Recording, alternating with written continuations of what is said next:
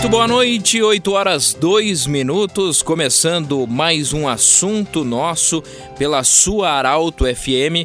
Você pode interagir através do WhatsApp 995702200 para você que sintoniza aqui a nossa Arauto FM 957. Começando mais um assunto nosso para conversar hoje basicamente sobre educação.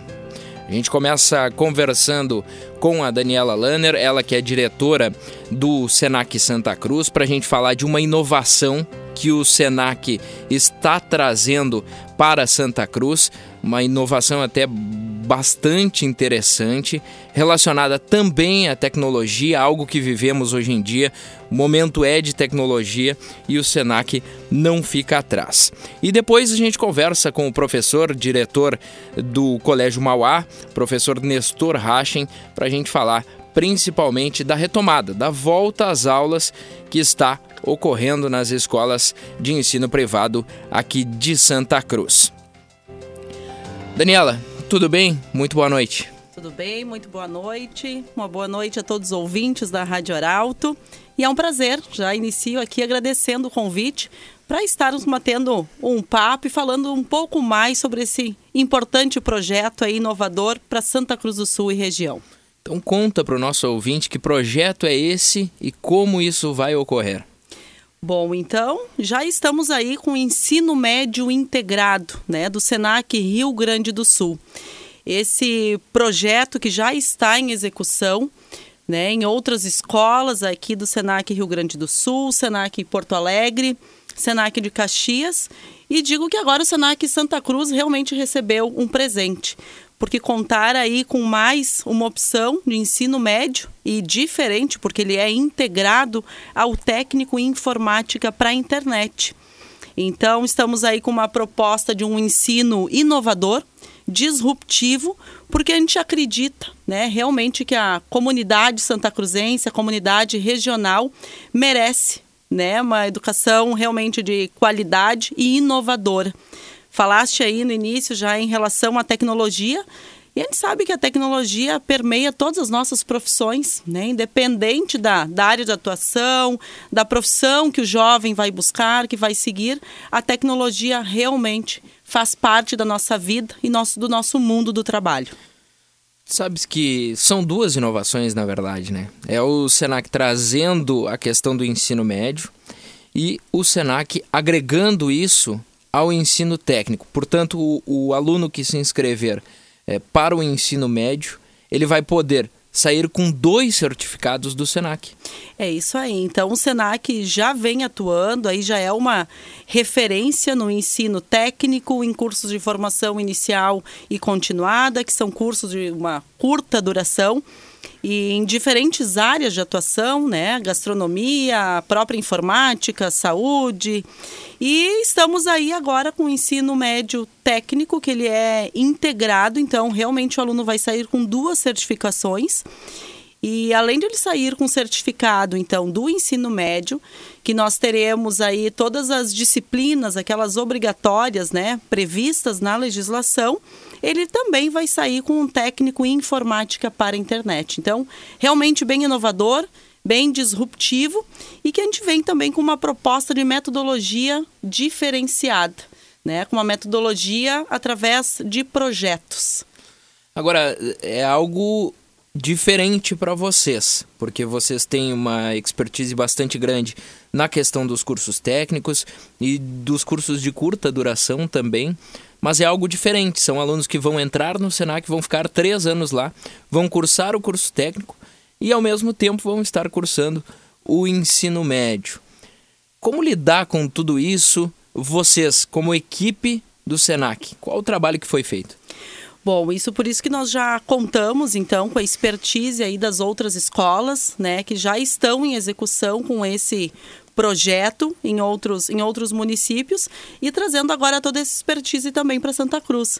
Então a nossa equipe já está se preparando, se qualificando em termos de professores, né, cultura também da nossa escola, para receber não só os alunos. Eu comento que a gente precisa receber também as famílias porque realmente vai ser um trabalho integrado, né, com a questão da construção do conhecimento e recebendo então os alunos, as famílias e trazendo essa cultura também para nossa para nossa escola. Então realmente a gente está muito feliz e muito planejamento, muita execução, né, muito treinamento para a gente poder ofertar o que tem de melhor, né, para os nossos alunos e contribuir com a formação desses jovens. Daqui a pouquinho a gente fala um pouquinho mais também sobre a questão eh, do currículo que vai ser abordado, mas gostaria de que tu abordasse a questão da carga horária. Não é uma carga horária normal, digamos assim, ela é um pouquinho maior do que o normal. Isso aí, nós vamos ter uma carga horária diária, né, que ela será maior, então as nossas aulas vão ocorrer no turno da manhã, sempre das 7h30 às 12h30, o que vai proporcionar então que os jovens aí ao longo dos três anos consigam sair com ambas as certificações, né, tanto do ensino médio quanto do técnico.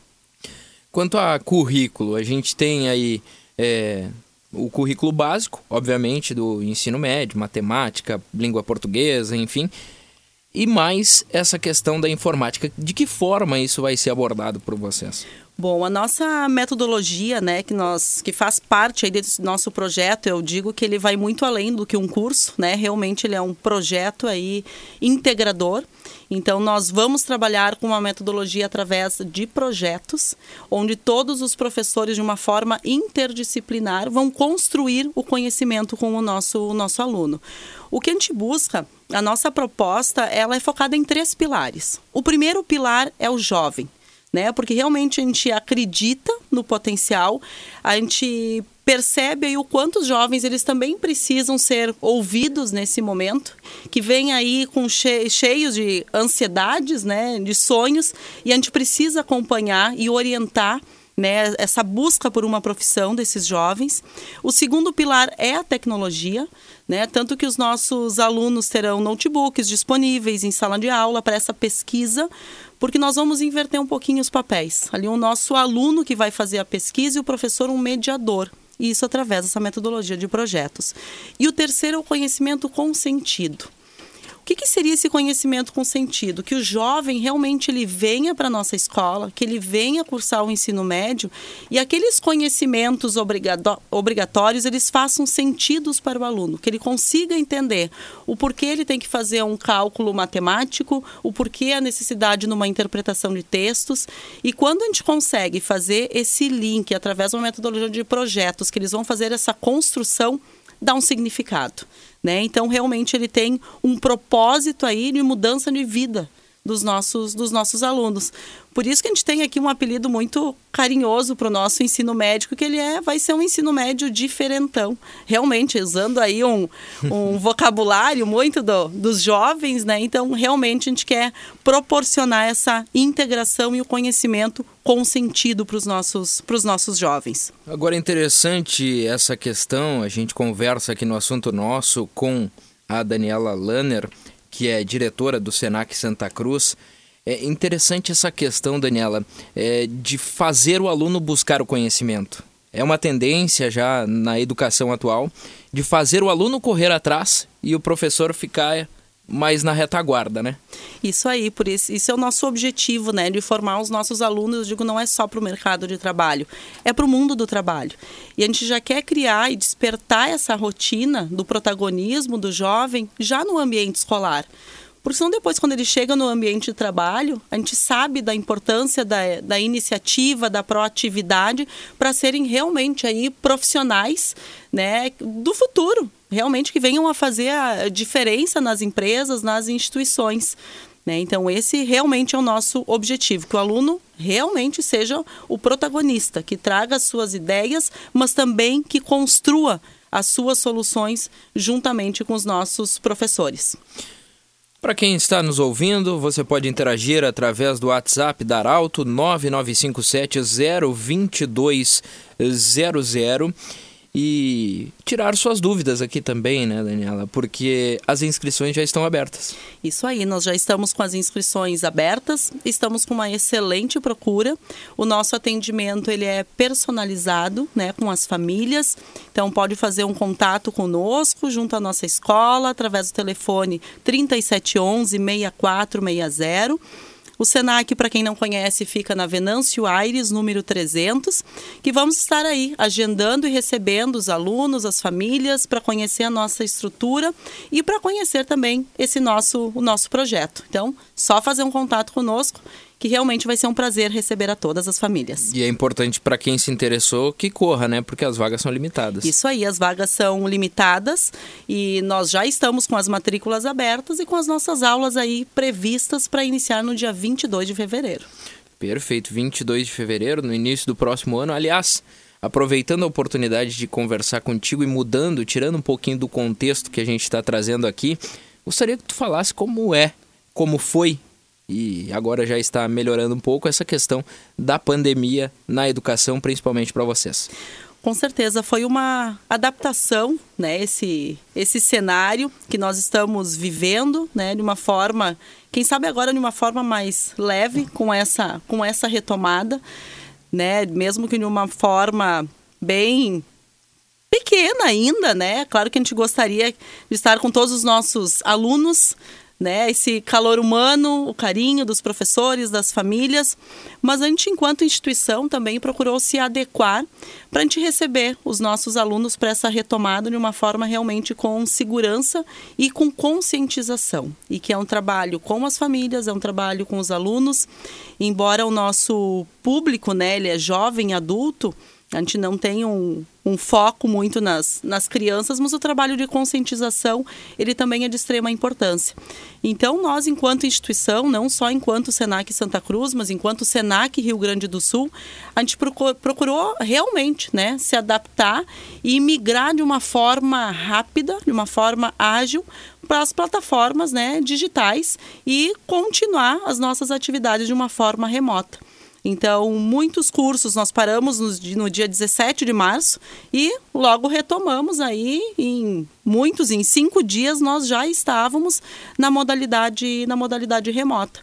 E claro, a partir da aprovação do nosso plano de contingências, uh, obedecendo todos os decretos, né, tanto estadual quanto municipal, começamos a nossa retomada com as atividades práticas, porque muitos dos nossos cursos técnicos e cursos livres, eles exigem laboratório. Então, estamos com essa retomada aí gradual, prezando sempre sim pela saúde do nosso estudante. Agora é interessante essa questão porque querendo ou não a pandemia ela nos ensinou a nos reinventar. E, e essa questão de fazer aulas remotas é óbvio que alguns cursos não tem como. É, cursos de culinária por exemplo. Exatamente. vamos citar esse exemplo mas já se pensa na possibilidade de ofertar mais cursos de forma remota, cursos que é, ou, ou que sejam semi-remotos e as práticas sejam realizadas no Senac?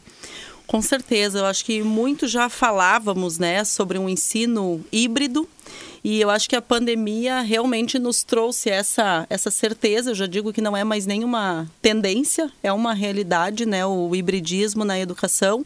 E a gente viu que é possível. Tem muitas ações, muitas atividades de, educação que é possível sim a gente fazer em outras modalidades, à distância, online, remotamente, né? Isso, isso é possível. Claro que nada substitui aquela questão do, do vínculo. Mas o Senac também trouxe vários títulos aí para o nosso portfólio, né? Adequamos vários títulos para também ou pro, uh, proporcionar para a comunidade também de uma forma remota, muitos títulos que quem sabe num primeiro momento não se via essa possibilidade. E a gente viu que é possível sim, mantendo sempre a qualidade mas vendo muito o perfil também do nosso aluno, né? A gente acredita que tem alunos que estão mais preparados, mas também muito aquela questão em relação ao novo, tudo que é novo gera uma insegurança. E muitos alunos que estavam com alguma dificuldade, com aquela dúvida, aquela insegurança, hoje são alunos que não querem retornar para o presencial que se adaptaram muito bem às plataformas e à metodologia didática, a gente sabe que é uma forma diferente né, da gente propiciar o conhecimento, construir o conhecimento com o nosso, com o nosso aluno, mas realmente ele é, ele é possível, em muitos cursos sim. Ok, muito obrigado, Daniela Lanner, diretora do Senac Santa Cruz. Prazer conversar contigo e até uma próxima. Até uma próxima, muito obrigado, estamos à disposição no Senac. Da mesma forma.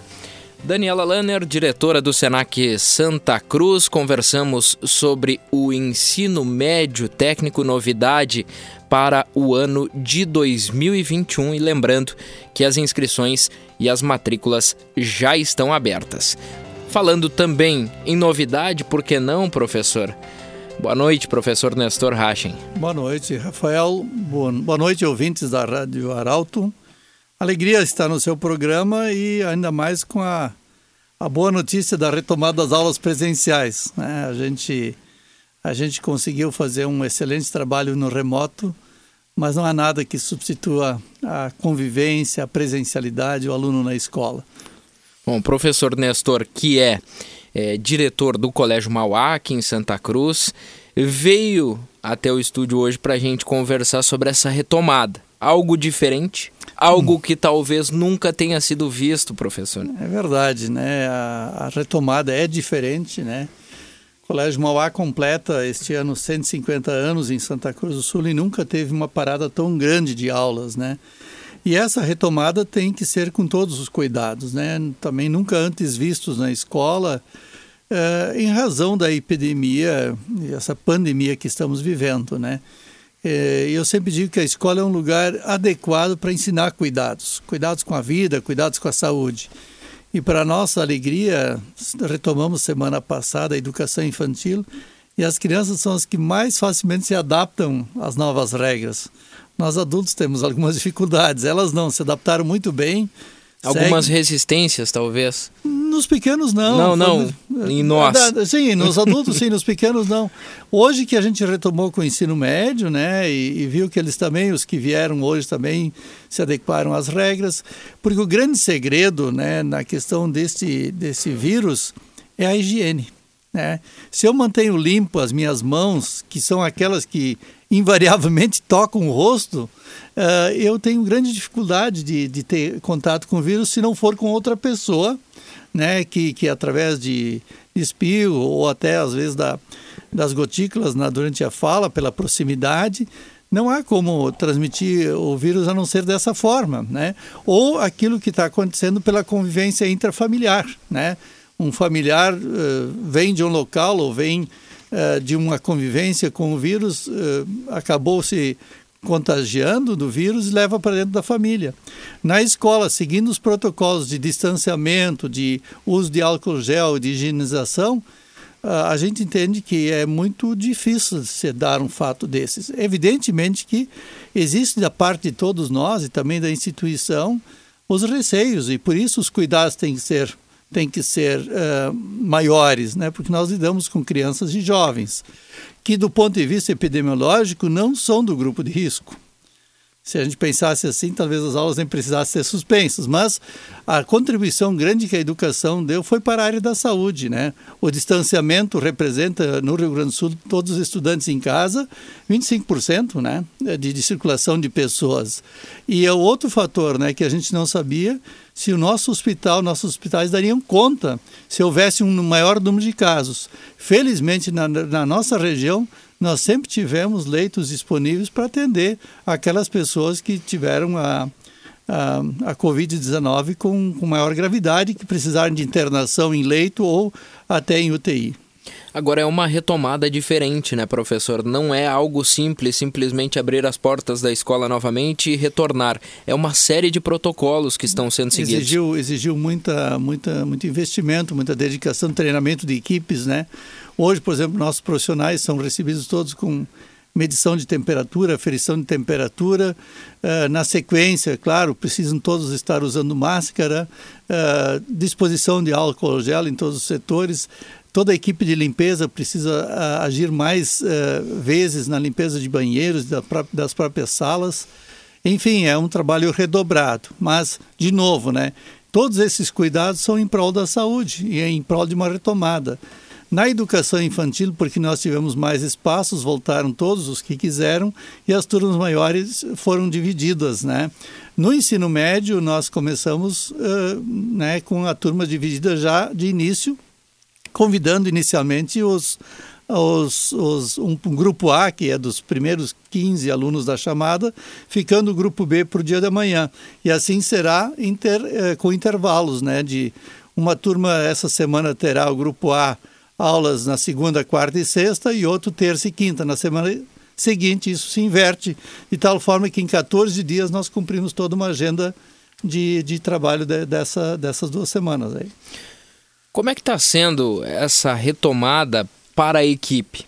O senhor falou que teve treinamento de equipe. Sim, sim. Como é que foi esse, essa volta para a equipe do Colégio Mauá? Olha, uh, uh, curiosamente, todos os nossos professores estavam aguardando por esse retorno, né? E claro, uh, com toda a cautela e todos os cuidados, né? Acontece que o ensino remoto, as aulas online, as videoaulas, todo o nosso trabalho, ele, uh, porque nós somos uma escola da presencialidade, ele chegou a um ponto de se exaurir, né?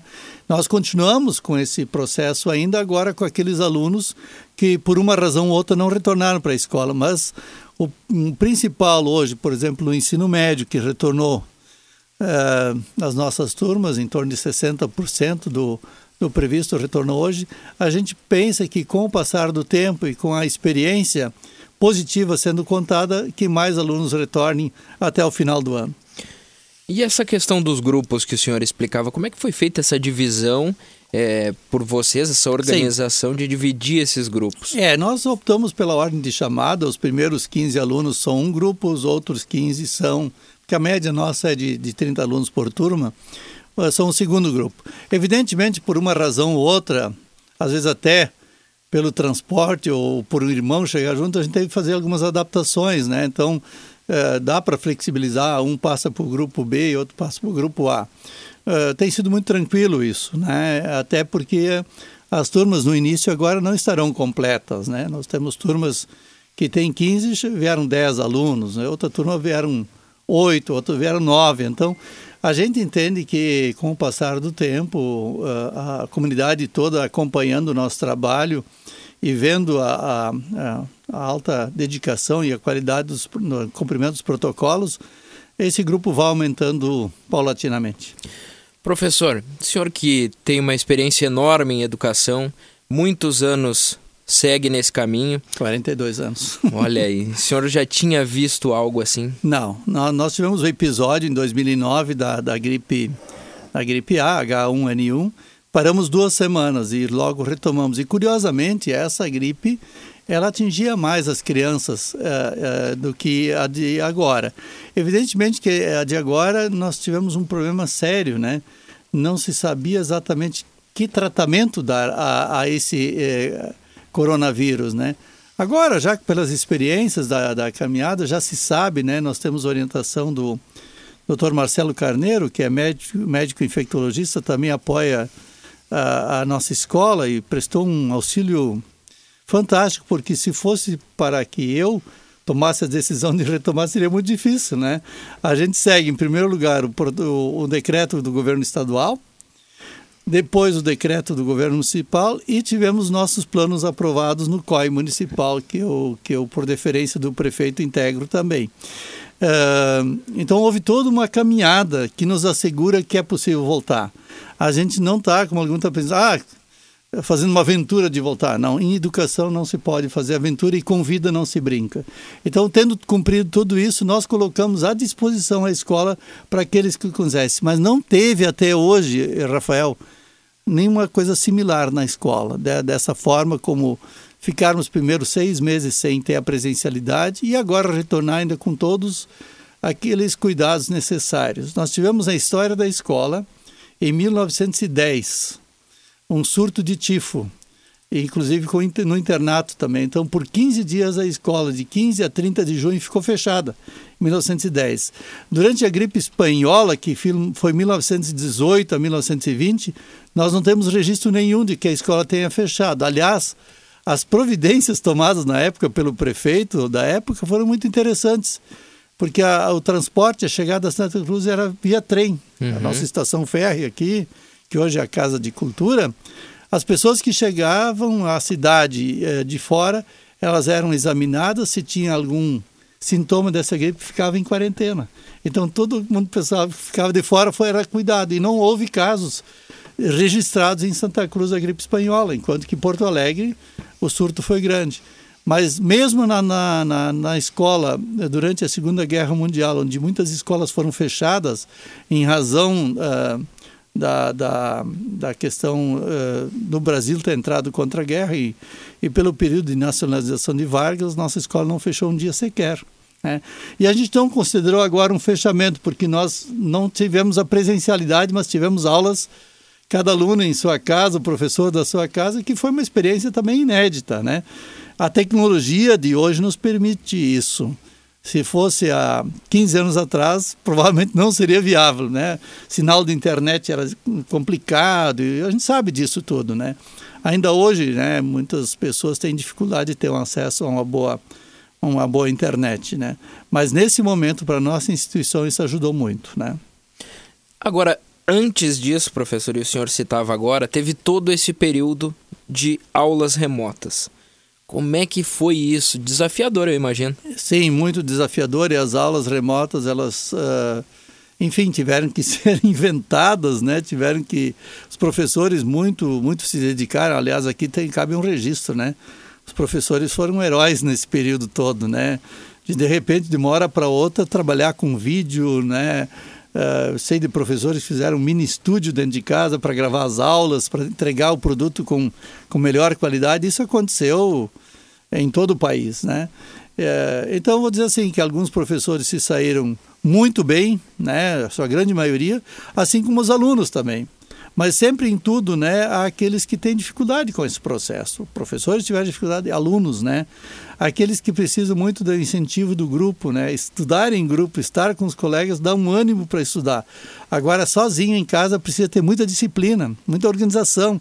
E muitas vezes uh, ter o estudo individual, além da, de assistir às aulas, tem o trabalho também que precisa ser feito, né? Para ver se houve a, a compreensão do conteúdo. Então, também da parte de alguns alunos, alguns tiveram dificuldade de dar conta disso. Então, agora na retomada é que nós vamos diagnosticar onde que ficaram né, os nossos gargalos, onde que a coisa não funcionou bem, para tentar recuperar alguma coisa ao longo desse ano ainda e no início de, de janeiro, com aulas de reforço, mas certamente alguma coisa ficará para ser recuperada ao longo de 2021. Esse ano letivo 2020 vai ficar um pouco é, ligado ao ano de 2021, onde as coisas precisam ser retomadas para que efetivamente aconteça a aprendizagem.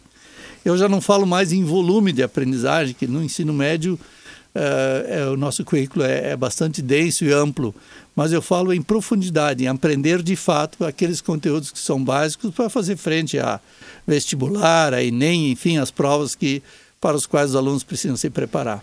Aproveitando que o senhor citou, a gente teve durante essa pandemia também uma notícia muito boa relacionada ao colégio, que foram as notas do Enem. É, é, a nossa escola ela tem nos últimos anos de Enem, quando foram divulgados os resultados, tendo bons resultados, né? O fruto, eu sempre digo que é do trabalho dos professores, a dedicação dos alunos e o apoio que nós temos das famílias, né? Uh, o fato das famílias investirem e, e e colocarem seus filhos na nossa escola também traz um, um fator de credibilidade para que os alunos aproveitem de fato esse espaço, enfim, e que façam do seu estudo a sua, a sua tarefa principal. E isso, em resultados de provas externas, é evidente, né? Que, que é o conjunto desses fatores, né? aliado à, à dedicação de nossos professores, que os resultados vêm. Estamos muito felizes, né? Em redação, por exemplo, nós, nós entre as escolas com mais de 60 alunos temos o segundo lugar, é o primeiro lugar no estado, o segundo lugar entre as escolas com mais de 60 alunos, né? E somos é, entre as escolas particulares a quinta melhor no estado é, pelo número geral de estudantes, né? Hoje Mauá tem mais de 2 mil estudantes, são 2005. É, temos duas unidades de educação infantil que voltaram, unidade 1 e 2 na semana passada. Essa semana, então, o ensino médio, estamos aguardando a efetivação do calendário eh, do ensino fundamental. Né? Ele ficou um pouco distante eh, da, pelas datas, mas enfim, eh, foram exatamente as pessoas de, de, responsabilidade que assim definiram, né? O calendário de ensino fundamental marca hoje 28 de outubro para o Fundamental 2, isso é sexto ao nono ano, e 12 de novembro para o Fundamental 1. De nossa parte, nós entendemos que essa data 12 de novembro ficou um pouquinho distante das demais. Né? Se a gente tem um intervalo de duas semanas de um grupo para outro, eh, seria o ideal. Enfim, é o que temos no momento, né? E vamos trabalhando com isso. Porque os alunos do ensino fundamental 1, que são primeiro ao quinto ano, nessas séries também temos crianças que no remoto têm dificuldade. Se não tem apoio, a participação, mesmo a presença dos pais, que às vezes não é possível, né? Os pais estão voltando ao trabalho, às suas atividades, ou mesmo em home office, os pais também precisam se dedicar às suas coisas. Ali na alfabetização, primeira série, segunda série, a coisa não, não é tão tranquila assim também. Enquanto que outros alunos se, se houveram bem na aprendizagem. E, enfim, nosso desejo era que talvez meados de outubro a gente pudesse voltar a gente está gestionando junto ao governo do estado uma análise, uma revisão, a partir também da experiência que nós estamos tendo agora. Nós pensamos em ter duas ou três semanas de resultado positivo, talvez o governo possa flexibilizar, assim como flexibilizou com outros setores, né? Porque a gente está que lamentar e nada contra o bar, mas abrir bar antes de escola num país como o nosso, alguma coisa não vai bem. E de novo, nada contra o problema do bar. O bar, eu acho também tem lá o seu sua finalidade, tem aí alguém que é, é empreendedor que está abrindo essa casa, mas a educação ela tem uma relevância na vida de cada um de nós nós que estamos aqui, os que nos ouvem em casa, sabem o quanto a escola, o estudo fez a diferença na vida, até para dar conta de tarefas e, enfim, desempenhar uh, funções em empresas, em, nos mais diferentes setores da, da sociedade.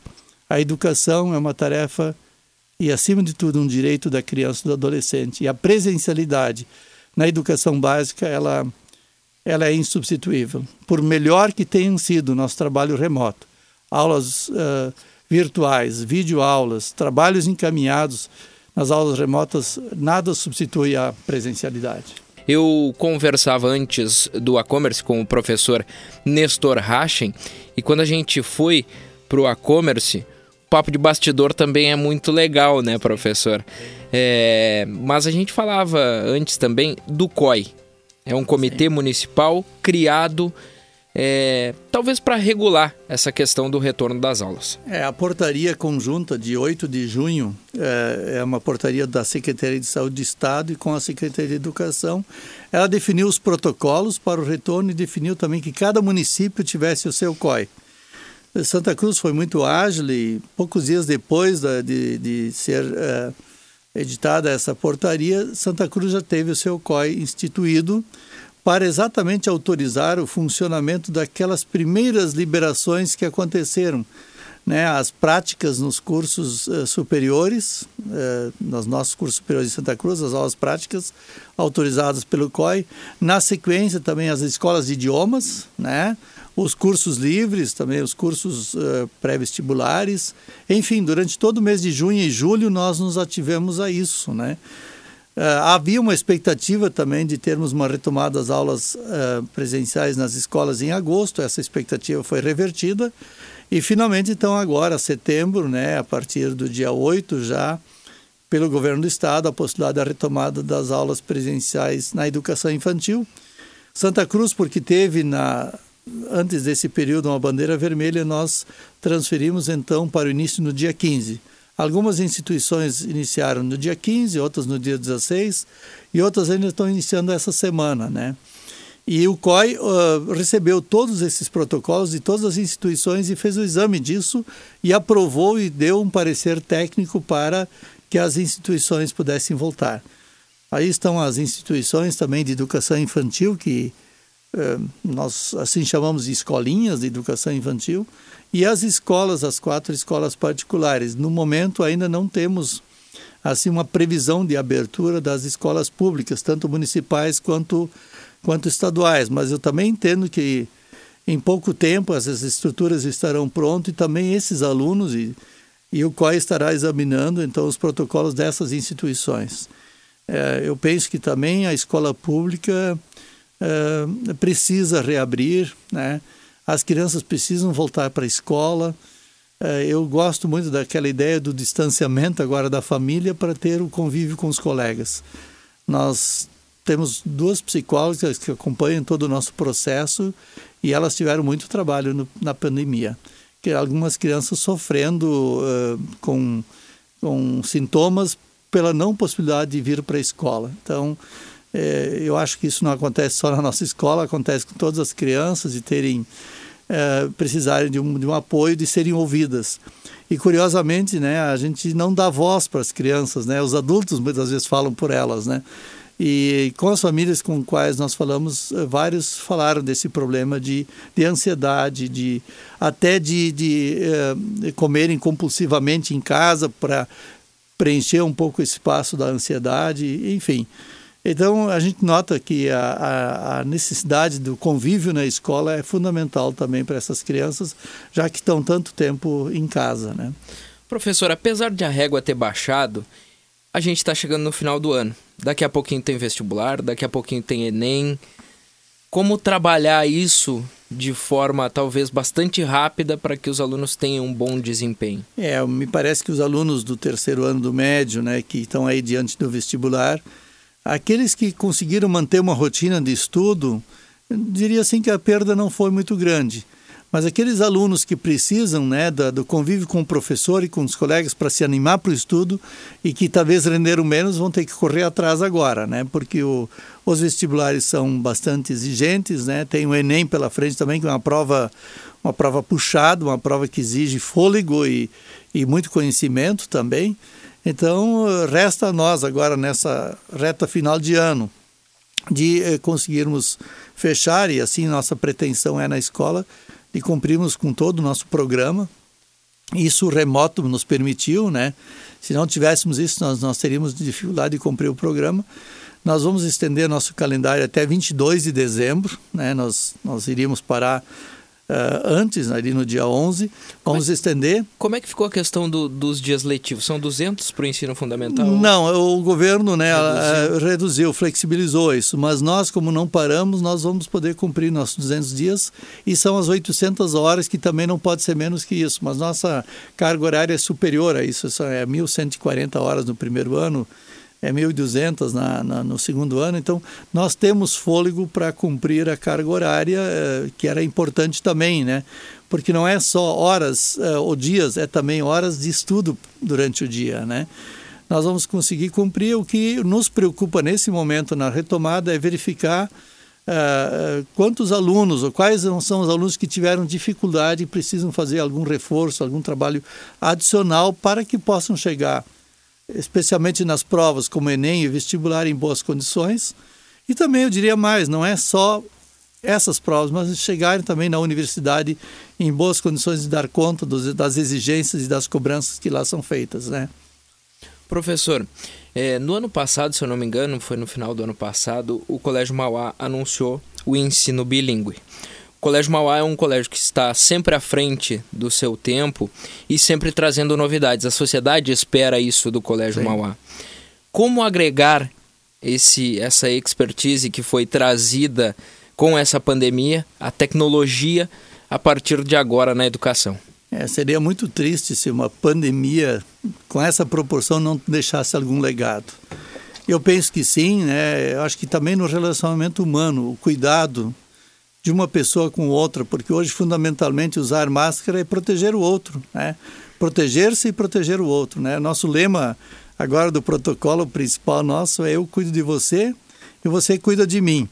Então eu queria dizer que na pandemia um dos legados foram exatamente né, as possibilidades que existem na tecnologia dos alunos poderem estudar em casa, de a gente talvez para o próximo ano e para os anos seguintes, fazer mais uso dessa tecnologia, que os alunos possam, inclusive, fazer trabalhos e estudos em casa e não precisarem mais estar tudo na presencialidade na escola. Né? O professor pode, inclusive, gravar videoaulas, os alunos assistem em casa e chegam na escola com temas já trabalhados, com pesquisas feitas, e a sala de aula vira um grande espaço de debate, de troca de ideias e de aprofundamento das questões penso que muita coisa uh, desta pandemia fica como um legado, né, para a melhoria do processo de ensino-aprendizagem nas instituições. Sem dúvida, uh, os próprios alunos, né, que tiveram que desenvolver autonomia, né, do estudo em casa, também esse é, é para nós uma experiência que foi boa para eles, né, porque é, o aluno que sempre depende muito do professor, ele também leva essa dependência depois para a vida profissional. Nós sempre estimulamos essa autonomia, mas agora ele estando em casa, muitas vezes o pai e a mãe não podendo ajudar, ele teve que se virar sozinho. Isso tem um ganho também. O desenvolvimento da autonomia no ser humano faz com que ele consiga dar conta depois nos estudos universitários e também do seu trabalho. É, hoje nenhuma empresa quer uma pessoa que só faça repetição. É, hoje se precisa de pessoas criativas, que tenham iniciativa, que sejam proativas. Elas fazem a diferença nas empresas. E a criatividade, como cada um se virou nessa pandemia, tanto professor quanto aluno, esse é um legado que fica, sem dúvida, sem dúvida. Estamos conversando com o professor Nestor Rachen, diretor do Colégio Mauá, aqui de Santa Cruz. Professor, para a gente ir encaminhando o fim da nossa conversa de hoje, é, a partir de agora, com isso que o senhor falou, com essas novidades surgindo, o que esperar do ano de 2021? Já dá para esperar algo? Já dá para projetar algo? É, o ano de 2021, ele, eh, nós ainda estaremos né, com, com a, a questão da pandemia. Uh, uh, hoje eu vi anunciar alguma vacina, talvez para o final do ano. É, não creio que ela esteja à disposição de, de muita gente. Era o governo de São Paulo anunciando para os moradores de São Paulo. Parece que cada um agora quer cuidar do seu reduto, né? E não dá para pensar o país como um todo. Mas, enfim, é, eu acho que é, desse aprendizado que eu falei, muita coisa poderá ser utilizada no próximo ano. Esperamos que a gente tenha presencialidade o maior tempo possível no próximo ano, porque agora nós já sabemos como, como uh, ter cuidados e protocolos para, para a escola funcionar. Nós estamos colhendo experiências de mundo afora. A Alemanha retomou há três semanas as aulas, turma, toda a turma na sala de aula e uso de máscaras. A partir de hoje já aboliram a necessidade da máscara. Quer dizer, lá parece que viram que não havia mais a necessidade porque houve uma baixa circulação do vírus, provavelmente isso.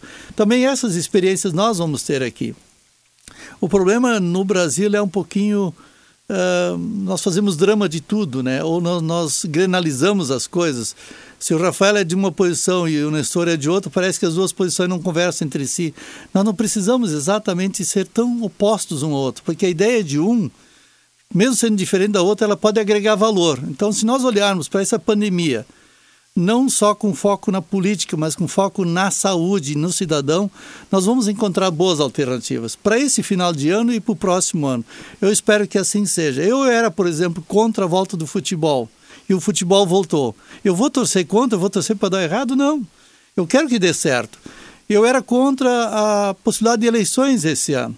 As eleições vão acontecer e eu vou torcer para que tudo transcorra com cuidados, com protocolos de saúde, para que todos possam votar em segurança e aqueles que trabalharem como mesários possam ir bem. Por que eu vou torcer contra? Afinal, quem decidiu isso não fui eu, mas as pessoas de responsabilidade acharam que era possível, não em outubro as eleições, mas em 15 de novembro.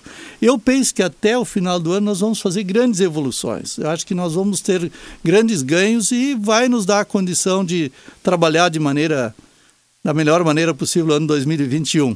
Como será? Só aguardando, não tem bola de cristal para isso. Professor, muito obrigado pela sua presença. Prazer mais uma vez conversar com o senhor, o senhor que sempre tem muito a agregar e muito a nos trazer nessa área da educação. Muito obrigado. Rafael e ouvintes, foi uma satisfação. Acho que o rádio cumpriu um papel e cumpre um papel importante nessa época para levar a todas as famílias um pouco daquilo que angustia, preocupa e, enfim, que são as, a realidade de uma instituição educacional, como de resto todas as outras instituições que prestam um serviço relevante, que é o campo da educação. Ok. A gente conversou hoje no assunto nosso com o professor Nestor Rachen, diretor do Colégio Mauá aqui de Santa Cruz, falando sobre essa retomada gradual das aulas e conversamos também na primeira parte do programa com a Daniela Lanner, que é diretora do SENAC aqui de Santa Cruz, que traz para 2021 a inovação, trazendo o ensino médio relacionado ao ensino técnico. E deixando a você um grande abraço, lembrando que nessa semana tem um pedido que vai ser encaminhado pela ANVARP, Associação dos Municípios aqui do Vale do Rio Pardo, pedindo a cogestão já para a bandeira amarela, já que os números da Covid-19, o número de contágio da Covid-19 está reduzindo e pela primeira vez mostra nesta quinzena a tendência de redução no número de casos.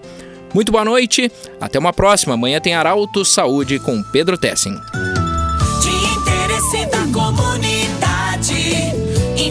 Inovação gerando conhecimento.